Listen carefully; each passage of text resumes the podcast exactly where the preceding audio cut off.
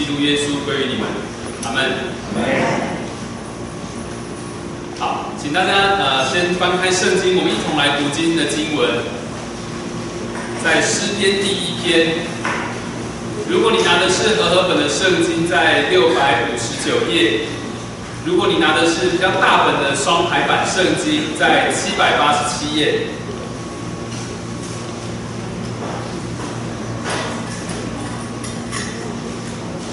篇第一篇，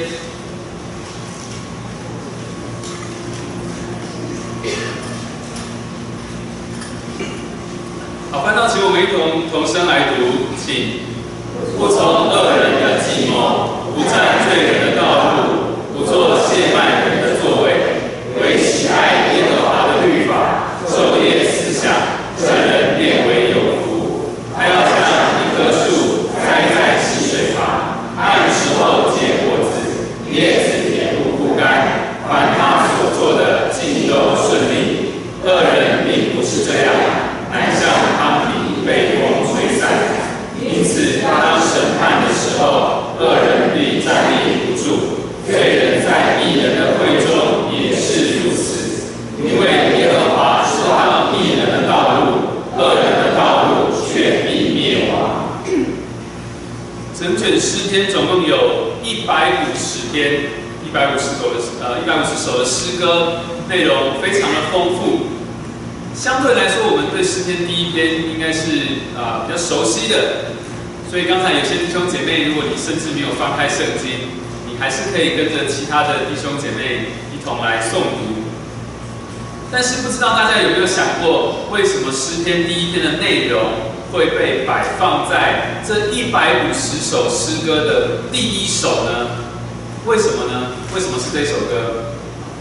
我们先了解一下它被放在第一首的原因，你就可以了解这个它与其他诗篇或是它与旧约的关系。在旧约当中，我们非常需要在意的就是神与人的关系，这是非常重要的一个焦点。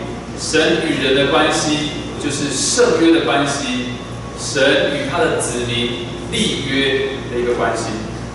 这段关系从亚伯拉罕、摩西、大卫一直传下来，所以当我们在读诗篇这这么多的诗歌的时候，看着这些诗人，他们存着或喜、或忧、或埋怨、或生气的心情来到神的面前的时候，其实也就表明他们相信跟神是有关系的，是被接纳的。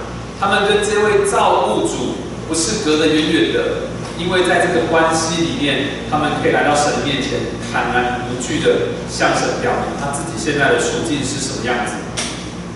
这个立约的关系也建立在神要他的子民遵守他的话。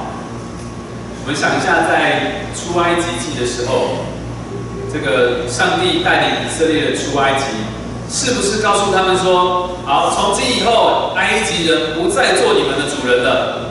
你们自己做自己的主人，你们自由了，应该不是对不对？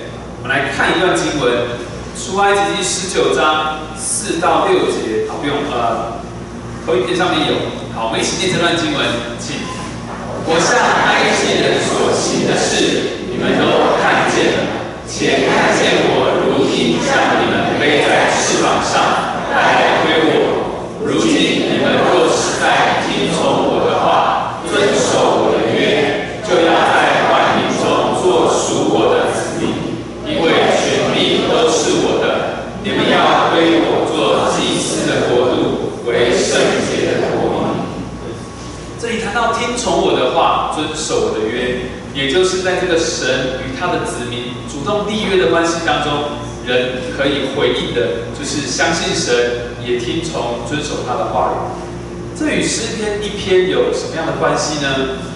在诗篇一篇我们刚刚读过的经文里面，非常重要的一个关键字是律法。律法和神的子民在团体当中生活的言行举止是非常有关系的。我们可以说诗篇一篇是一首颂赞神律法的律法诗，我们也可以说是智慧诗，因为整个诗歌智慧书就是要表明。智慧是宝贵的，而且这么宝贵的智慧是从真神而来的。简短的说，相信神的话语，也遵守神话语，就是神的子民对于与呃与我们主动立约的这个神的一种回应的方式。所以遵守神的话语是立约的一个基础。好，谈完了呃诗篇第一篇跟这个旧约的关系，我们可以这样子说，诗篇一篇的内容非常合适作为。诗篇整卷诗篇的一个底言，它非常言简意赅的谈到律法就是我们立约关系当中非常重要的一件事情。接下来我们一同来看诗篇一篇。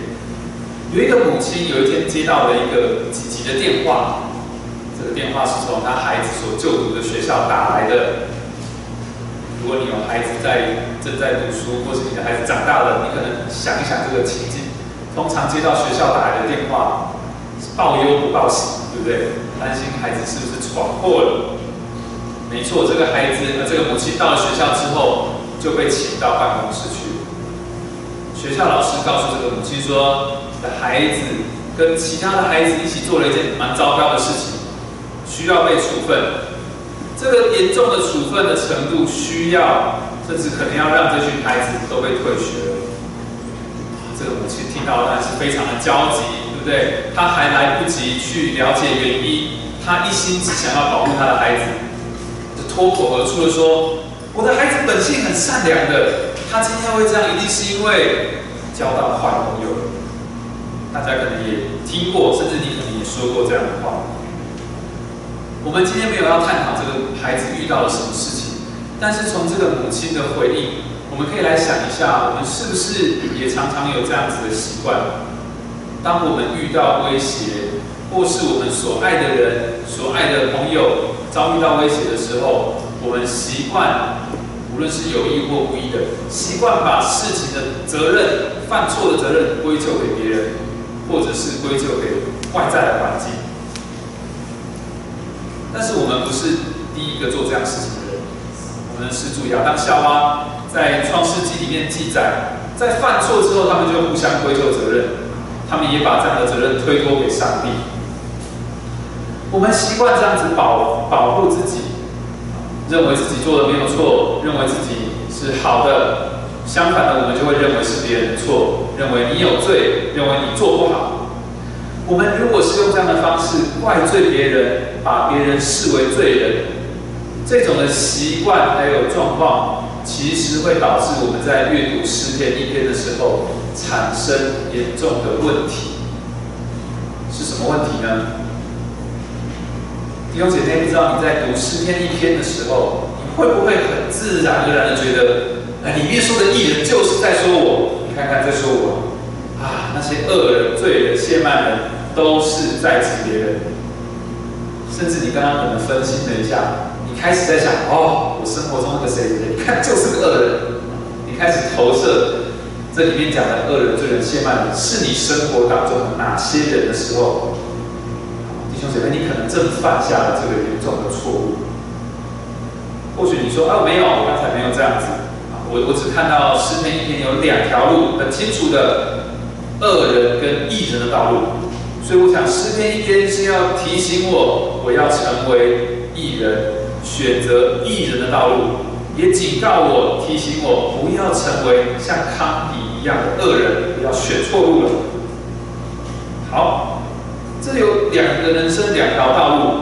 如果今天票选，先让大家举手，你要选哪一条路？一定不会有人要选那个恶人康迪的道路。所以虽然有两条道路呈现在我们眼前，但是目的是不是要我们选一条来走呢？先打个问号，暂停一下。今天我要以这五个道来与大家分享诗篇一篇当中的信息。在解答刚刚这个问题之前，我们先来认识一下诗人怎么在诗篇一篇当中阐述这两种不同的人生。我们在阅读诗篇一篇的时候，啊，第一部分是不相为谋之道。我们在阅读诗篇一篇的时候，都是从三个不开始的，对不对？啊，不要看圣经，你还记得是哪三个不吗？不从恶人的计谋，不占罪人的道路，不做亵慢人的座位。啊，马上出现了三个这样不准做的事情。但是你知道吗？在希伯来文原文里面的安排并不是这样子的哦。第二节的最后一句话是什么？这人变为有福，对。但是这句话“这人变为有福”在原文里面，它其实是摆放在第一篇的第一节的第一句话。原文长这样子：阿许瑞卡伊许，就是有福这个人。或是我很喜欢的一个翻译是“福哉斯人”，这个人有福啊！一刚开始就告诉你这句话，哇，这句话是在整个诗篇的第一篇第一节的第一句话，最重要的一个一句话就是这个“有福的生命”。那个有福的生命是什么样子呢？蒙福的人生是什么光景呢？诗篇第一篇首先就要为有福的生命做出非常简洁有力的定调。整个诗歌智慧书也是盼望人类可悟智慧。请啊弟兄姐妹来念一下第一节，请。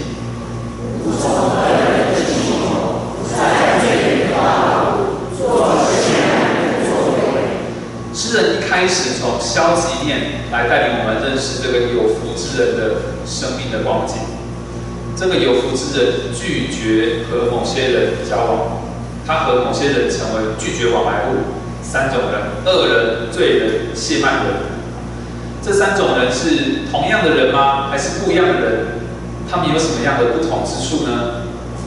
如果我们查考一下圣经，这三个词汇在圣经里面最多被使用到的部分，就是在诗篇还有箴言里面。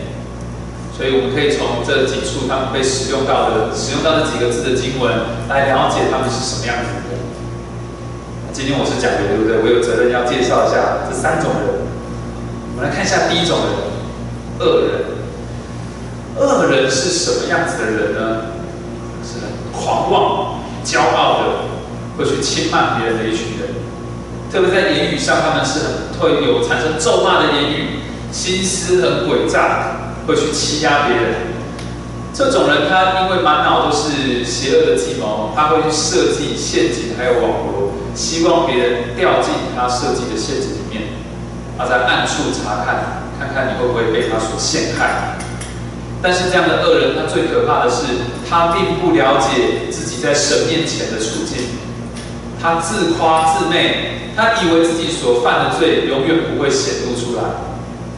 这样的恶人，很多计谋、邪恶计谋在他当中。但是我们看到这个有福之人，他却可以不跟从恶人的计谋。给他一个赞。第二类人，罪人是什么样的人呢？诗篇二十五篇八节描述到神与罪人的关系，我来念给大家听。耶和华是良善正直的，所以他必指示罪人走正路。也就是说，罪人是一群不走在正道上的人，他不按神的标准做事。不走在神的道上，他偏要走一条自己所选择的路上。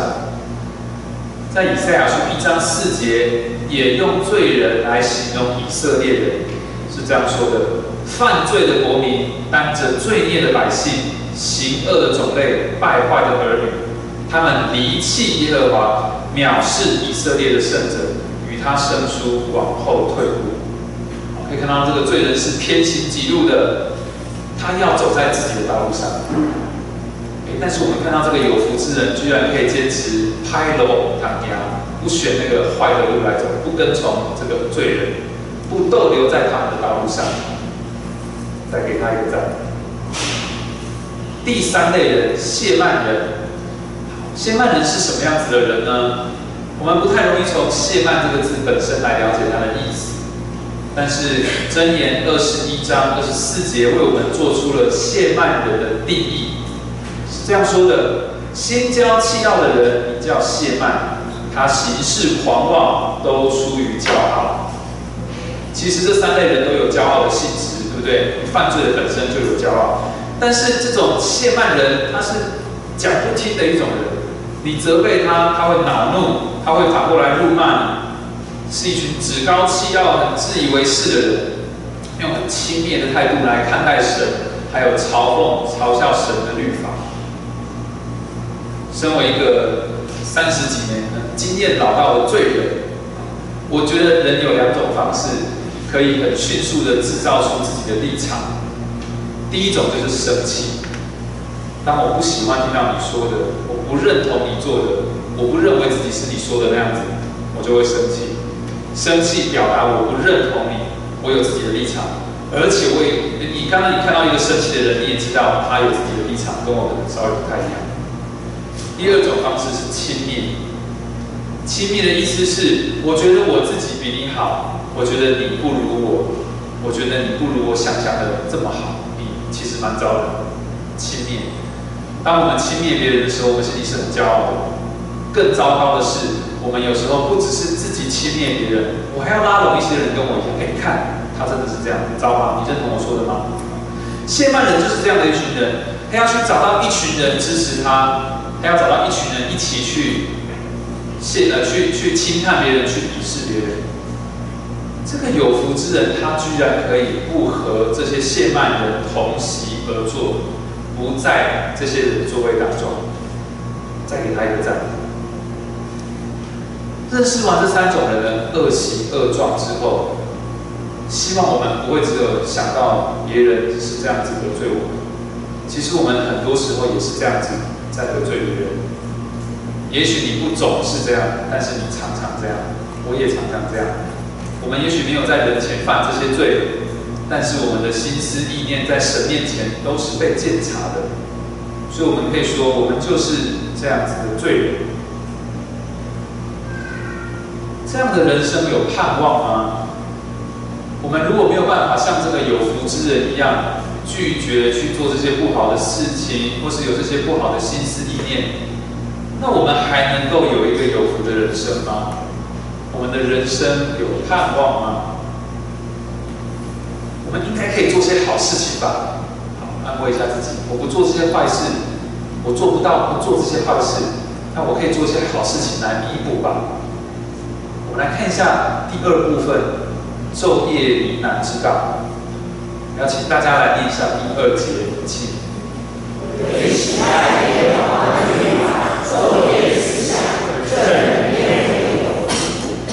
谈完了一个消极面，拒绝行恶，接下来要来谈积极面了。但是你会发现，拒绝行恶的积极面是去行善吗？是做一些好事情吗？不是。拒绝行恶的积极面，并不是去行善，或者我们可以说，这个人得福的关键，并不在于他做了一些什么样的好事情。在第二节当中，我们看到这个有福之人，他喜爱耶和华的律法，昼夜思想。昼夜思想的意思，并不是只有思想而已，在原文里面谈到的是小声的呢喃，或者是带这种音乐旋律，小声的吟唱。所以，所以也许像这个投影片上面的这个人，喃喃自语，在思想。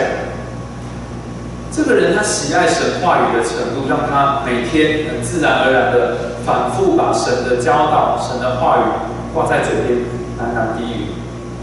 不知道你有没有这样过的经，你有没有这样的经验？很喜欢一首歌，就常常挂在嘴边，天天唱，天天唱。陈牧师是一个喜欢唱歌的人，有时候跟在他后面，我就会听到他自己很开心的唱着某一些歌。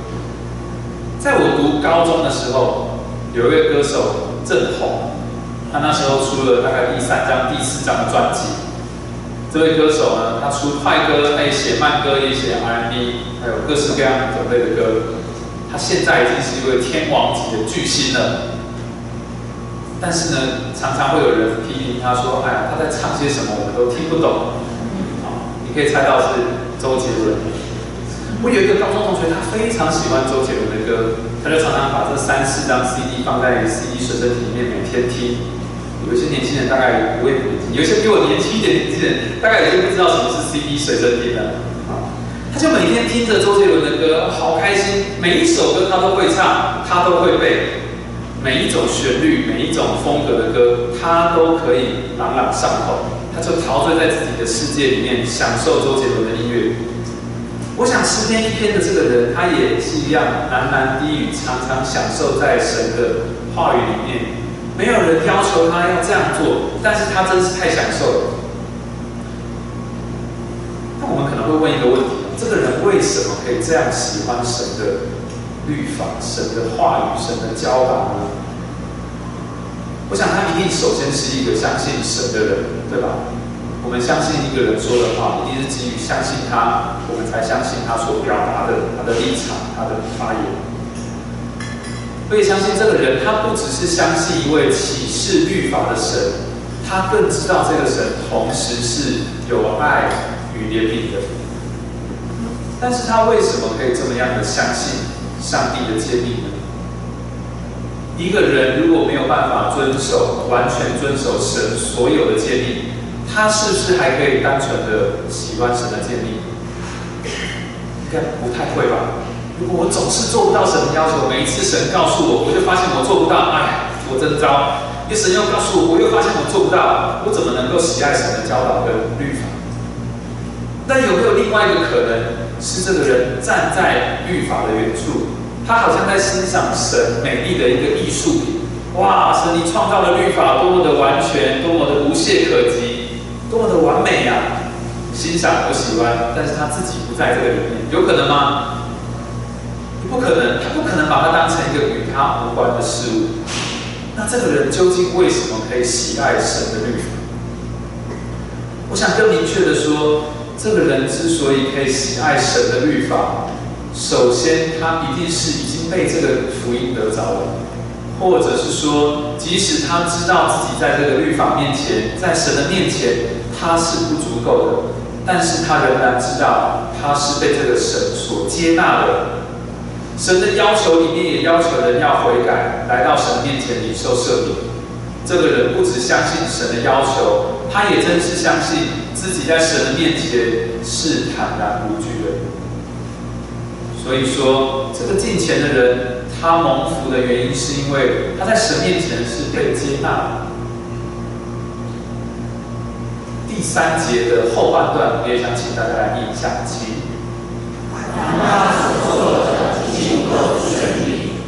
看到这节好像是一个很大的应许，我要做的事情都顺利。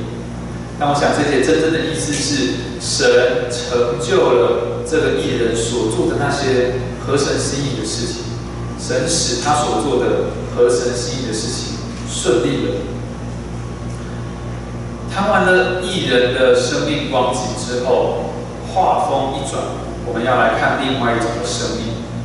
第三部分我们要来谈的是终至灭亡之道。请大家念一下第四节和第五节，请。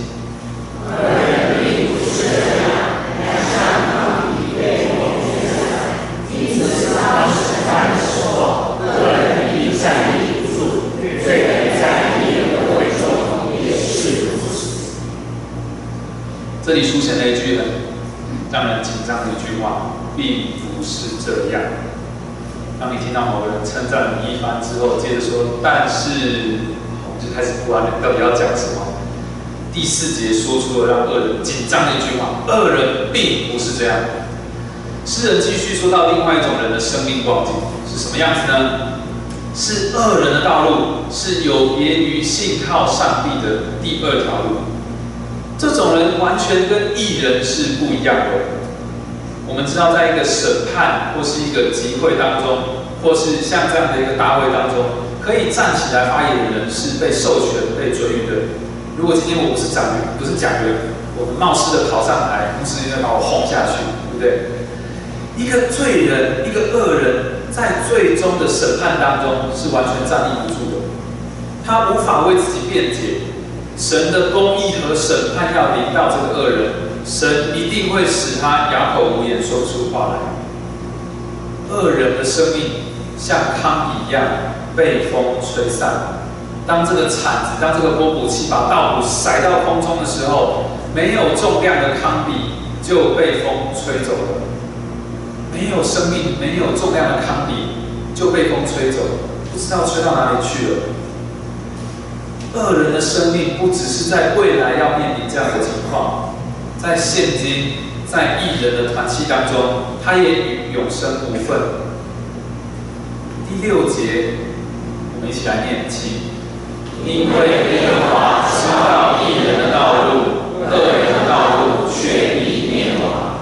神清楚的说，他知道这两种人的道路，神知道这两种人的结局是什么样的。我们从使徒行传一章也可以看见诗篇一天的画面。在教会年当中刚结束的一个节期，大家知道是什么节期吗？复活节期。也许你想说，哎，上次离复活节发彩蛋已经隔了好几周了，怎么还在复活节期？复活节期总共有几周啊？七周。从复活节开始算，有七个礼拜，七周。复活节期的第四十天是耶稣基督升天日，因为耶稣基督在复活之后的第四十天升天了。在圣经记载，当耶稣基督复活升天之后，在他的门徒们做了一件事情，就是要把十二使徒的位置给补满。为什么要补满？十二减一人十一，对不对？少了一个人是犹大。犹大曾经是相信主的。但是他并没有因为耶稣基督好几次的挽回之后，再回到这个团契当中，他没有办法再被容纳于使徒当中。最后，他甚至决定结束自己的生命。而马提亚因为相信耶稣基督，也可以为耶稣基督的复活做见证，所以被选为是一个第新的第十二个使徒。从犹大和马提亚，一个失去使徒身份，一个新得到使徒身份的人，我们也看到诗篇一篇当中的画面。介绍完了这两条路，一人、二人的路之后，我们还是回到刚开始的那个问题：究竟诗篇一篇呈现这两条路在我们眼前是要做什么呢？是不是要我们选择一条路来走呢？我们当然没有人要成为恶人，没有人要选择像康比一样没有生命的生命，我们也不要像犹大一样。那到底在讲什么？有一些讲道会告诉你，我们要选择一条路，请选一条。当然，我要选那条好的路。但是，我们真的有能力可以选择吗？或者是说，我们是不是因为选择了，我就能够活出这样子的有福的生命呢？事实上，这两个选择摆在前面，并不是要我们去选择。真正使我们能够活出有福生命的关键，不在于我们做了一个选择比别人好，我们比别人棒。真正活出有福生命的关键，是来自于神的应许和神的道。如果我们认为自己做的比别人好，我们有能力可以挽救自己的生命。我们骄傲的认为都是别人的错，都是别人不好，使你像康比一样。我不像你，我不是康比，我是树。当我们这样子想的时候，我们真的是忘记了，我们原本都是康比，我们原本都是那些自取灭亡的康比，但是我们却以为我们与那些还未得救或是生命情况比较不如我们的人不一样。我们是那棵栽在溪水旁的树。这是一件有点恐怖的事情。当我们认为踏上永生的道路，能够走向救赎的道路，是因为我们自己的功劳。我们认为自己把自己栽种成一棵多么健康又强壮的树的时候，我们其实有点像是古装剧里面的小山贼。什么意思呢？有一些人。跑到那个山林里面，通常一定会有山贼跳出来，对不对？山贼会说什么话？此路为我开，此树为我栽。我们是不是也像这个小山贼一样，夸耀说这个救赎的道路是我开辟的，这棵树也是我自己栽种的。我今天有这个救生，我今天有这个救恩，我今天有这样的呃得救的生命，我自己也有一些功劳啊。因为我做的还不错，我做的比别人好，这是一件可怕的事情。因为我们这样子认为的时候，我们就好像站在神面前，与他面对面的夸耀说：“你看，我做成了我自己的救恩，多么可怕！”到底使我们的生命不一样的原因是什么呢？到底是什么使我们有一个有福的生命呢？第四部分，我们来看赖以为生之道。我们知道每一种植物都有它取得水分和养分的必要性。我不知道弟兄姐妹，你有没有自己种过植物？对你来讲，种植物是不是一件困难的事情？我最近知道我一个朋友，他种什么植物都死。他也有好好照顾，但是不知道为什么他种照顾的植物就常常死掉。他连种一种据说不用浇水的空气凤梨，也被他种死掉了。听说只要摆在那里就可以生长，还是被他种死。两年前我岳父送了我仙人掌，是片状的仙人掌，是他从屏东摘回来给我的。这种仙人掌就插在土里，它就自己会长了，自己会生根，会发芽。我很开心，我很喜欢它，我还买了肥料来种，所以我觉得我种的还蛮不错的。你有看过开花的仙人掌吗？有，我还是要给你看一下我的仙人掌。好，开粉红色的小花，漂亮哦。但是，讲但是就是它的好景不长。那一年暑假，我参加一个有为期十周的一个训练，然后我就常常不在我家，不在新竹。但是我心里想，不是仙人掌吗？不是从很炎热的屏东来的吗？你很耐旱吧？我就疏于照顾它。当我再一次看到它的时候，我不忍心放它的照片。知道它是什么样子吗？它已经没有任何生命迹象了。原本很绿油油的外皮，变成又脏又有点发霉的黄褐色，就像一股皱巴巴的木材。它原本饱满紧实的一棵多肉植物，枯干了，又带着皱纹的。萎缩，萎缩掉了。每一种生命都有它摄取生命所需、生命来源的设计。我们人也是一样。对于我们而言，对于这个有福之人而言，我们仰赖什么来维持生命呢？有福生命的关键是什么呢？是神的道。我们完整的把第三节给念完，请。它要像一棵树栽在溪水旁，按时候结果子，叶子也不枯干。凡他所做的尽都顺利。第三节非常清楚的告诉我们，这个有福之人的生命光景，就像是一棵栽种在溪水旁的树，而神的道就供应他，成为他生命的泉源，像溪水般供应他生长。当我们在读诗篇一篇的时候，脑中可能都会有一个画面。这个画面就是在一个风和日丽、阳光徐徐的大自然当中，有着潺潺流水，供应着一棵绿意盎然的树。啊，那个树还会随着树叶随着微风飘动。但是当你这样想的时候，可能有点问题，因为诗人所在的地方并没有稳定的降雨量，不像台湾一样。但是自然不会有这种自然形成的小溪，哇，那这个树不是很可怜吗？有时候有水，有时候没水。实际的情况是什么呢？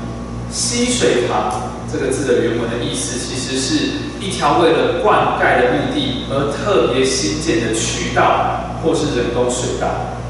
它的水源是来自哪里？是地下水，所以它常年都有水，它的水是源源不绝的供应的。也就是说，这棵树不仅是被栽种的，当然没有一棵树可以自己栽种自己，对不对？这棵树不仅是被栽种的，它还是被移植到这个地方的。它所在的环境是被精心设计过的。这棵树可以安然生长、按时结果、永不枯干的原因，并不是因为它自己有多么好的品种，它多么健康，它多么强壮。乃是因为它被栽种在一个非常非常适合生长的地方，一个可以供应它生命、让它好好扎根的扎根的一个栖息地。这个有福之人并不是靠着自己做了什么，乃是神使他蒙福，神使他能够相信神的教导和应许。在诗篇一篇当中，诗人告诉我们，神的道指引了蒙福的方向。一个相信神、喜爱神教导的人，就是信赖也仰赖神的应许。我们也是这样的经历。我们在会民赦免当呃，在悔改当中，持续的经历被赦免。神的道不只是这样子对我们说话，神的道更是成为了肉身，来到你我中间。第五个部分我要谈的是成为肉身之道。神的道使我们蒙福，神的道更是成为肉身，让这样的赦免跟救赎在耶稣基督里面完全的。耶稣基督的有一个祷告，特别被叫做大祭司的祷告，记载在约翰福音十七章。那是在耶稣基督要被捕之前，为了门徒向天父上帝所做的祷告，是一个非常特别的祷告。在这个祷告当中，主耶稣向上帝陈明说，这些门徒不只相信了上帝的道，也相信了这个成肉身的道。我们来看一下这段经文怎么说的，由我来念。因为你所赐给我的道，我已经赐给他们。这个我就是耶稣基督，他们也领受了，又确实知道我是从你出来的，并且信你差了我来。各位弟兄姐妹，你有在里面看到两种道吗？你所赐给我的道和信你差了我来，就是成肉身的道。当这些门徒们相信耶稣基督就是父神所差来救赎罪人的事实，他们就相信耶稣基督是一个完全的福音。马可福音一章一节说：“耶稣基督福音的起头。”因为耶稣基督的复活是非常非常重要的，它显明了这个救恩是有盼望的，是很真实的，是永恒的。这个世界上没有一个复活的人不会再死。我们在圣经里看到耶稣基督使一些人复活了，这些人还会再死的，但是耶稣基督复活了就不再死了。我们也要有这样子一个永永远的生命。赐下复活生命的神，就是供应这棵树的生命泉源，是诗篇一天当中可以使这棵树按时候结果子，叶子永不枯干的溪水。但是我们人还是软弱。我们从很多时候信心软弱，或是我们自己觉得灵命不太好的时候，我们往往会担忧，甚至我们读到诗篇一篇的时候，我们可能会认为只会担心自己像这个抗地一样。那我怎么知道自己真的有这个永恒的生命呢？我们继续看大祭司的祷告，耶稣基督也为这样子的我们祈求。耶稣基督怎么祷告呢？我不求你叫他们离开世界，只求你保守他们脱离那恶者。他们不属世界，正如我不属世界一样。也许我们会软弱，我们感觉不太对劲，我们感觉自己可能会像康比一样被对待的时候，看这个祷告，耶稣基督向天父祈求，为了我们祈求，主啊，求你保守这些人脱离那恶者。这些人跟耶稣基督一样，我们都一样，不属于这个世界了。我们是一群有新生命的人，所以，我们真的要感谢主了。我们能够拥有这样的有福生命，不是靠着自己，是因着耶稣基督。如果我们今天拥有这个有福的生命，是因着我们自己，哇，那有点可怕。我今天做得好，我就觉得我有盼望；明天做得不好，我就开始怀疑，惨了。感谢主，这个把握不在我的身上。是在耶稣基督身上，他为我做成了一切。我依靠的不是一种比较得来的救恩，不是一种比较得来的义。所以，我们也可以说，主耶稣基督就是这一棵生命树，主耶稣基督就是这一棵永不枯干、完全圣洁的生命树。相信耶稣基督的人，我们也像这棵生命树一样，享受神持续供应的生命。所以，我们不像那个小山贼了，对不对？我们不用挡在那个路上，说这是我们做的。换句话说，我们应该是可以这样子说的：这条路乃是神为我所开的，这棵树是为我所栽的，不再是为我开，乃是为我。这样的救恩是为我所预备的。我们不是站在那个路障中间当一个小山贼了。乃是我可以很喜乐的说，感谢主，是你为我预备的。我们的生命因着耶稣基督复活有盼望。约翰在约翰一书里面是这样说：这永生也在他儿子里面。人有了神的儿子，就有生命。我将这些话写给你们信奉神儿子之名的人，要叫你们知道自己有永生。正是因为第六节后面说的耶和华知道异人的道路，所以他将这条道路显明给我们看，我们就相信了。我们相信自己有永生。但是我想，很多的弟兄姐妹，你可能会认为。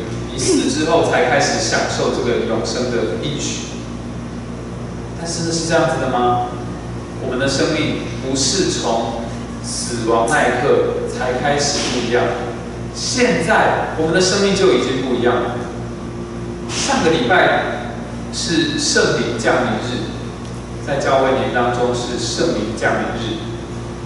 上礼拜有一群人不在我们当中，我也不在这里，我们参加与神相遇三。我要考一下上礼拜在这里聚会的弟兄姐妹，你还记不记得上个礼拜圣坛的布置是什么颜色？红色，好厉害！上个礼拜的圣坛布置是红色，是很特别的圣灵降临。弟兄姐妹，你知道圣灵和你有福的生命和你现在的生命有什么关系吗？圣灵和你的有福生命有什么样的关系吗？其实我们每个礼拜都在承认这件事情。我们在什么样的机会承认这个事情？对，在前面这里，虽然我们把它挂在那边不一定看得到。第三段我们都会背，对不对？我信圣灵，一圣基督教会，圣福相通，罪得赦免，肉身复活，并且永生。现今第三段谈到圣灵的工作，圣灵使我们听到神的话语。就对神生发信心，我们相信了，我们被接纳进入一圣基督教会。我们不止加入了灵光堂这个可见的基督徒的群体当中，我们也被接纳进入了一个看不见的教会——基督的教会，基督的肢体。圣灵带领我们进入这个基督的肢体当中，我们成为了基督的肢体。神的话语就在这当中喂养我们。使我们有福的生命继续得到滋养，但是，但是，我们有时候常常在教会的生活当中也感受到有一些枯干。我们不总是觉得一直都是很滋润，甚至说很属灵的状况。我们有时候也会软弱，会跌倒的。你有时候会不会觉得自己好像像一棵吸不到水的树？明明应许我们应该要叶子不枯干，但是我有时候觉得吸不到水。有这样的状况是很正常的，我们都一定会经历灵性里的一些挣扎。有时候你可能尽力了，许多时候你还是感觉不太对劲。比如说，你可能在听主日讲道的时候不太专心，就会开始评论这个讲员讲的没有这么幽默。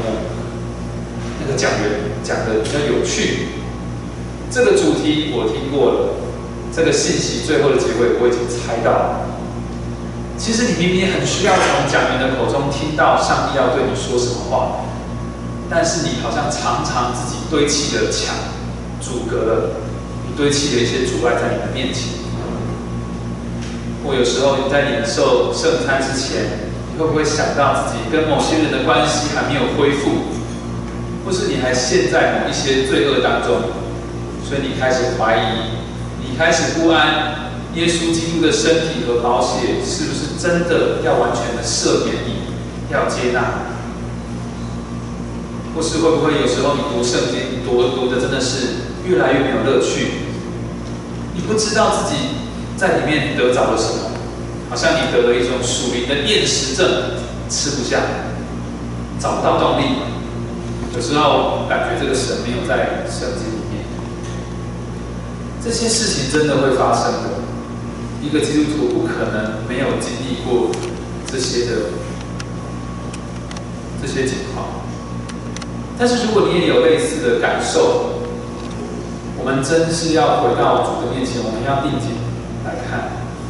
我们也许会怀疑教会到底是一条有时有水、有时干涸的小溪。还是一条长久有水的灌溉我们的渠道，我们会怀疑的。但是我们真的不要一直看自己，我们需要看向这位主。今天的讲题是种树的秘诀，究竟能够把一棵树木种得好的关键在哪里呢？绝对不会是这棵树自己感觉自己，乃是在于种植这棵树的是谁，种植这棵树的方法是什么，种植这棵树的环境在哪里。圣经说：“我父是栽培的人，感谢主，我们的神是栽栽培我们这棵树的人。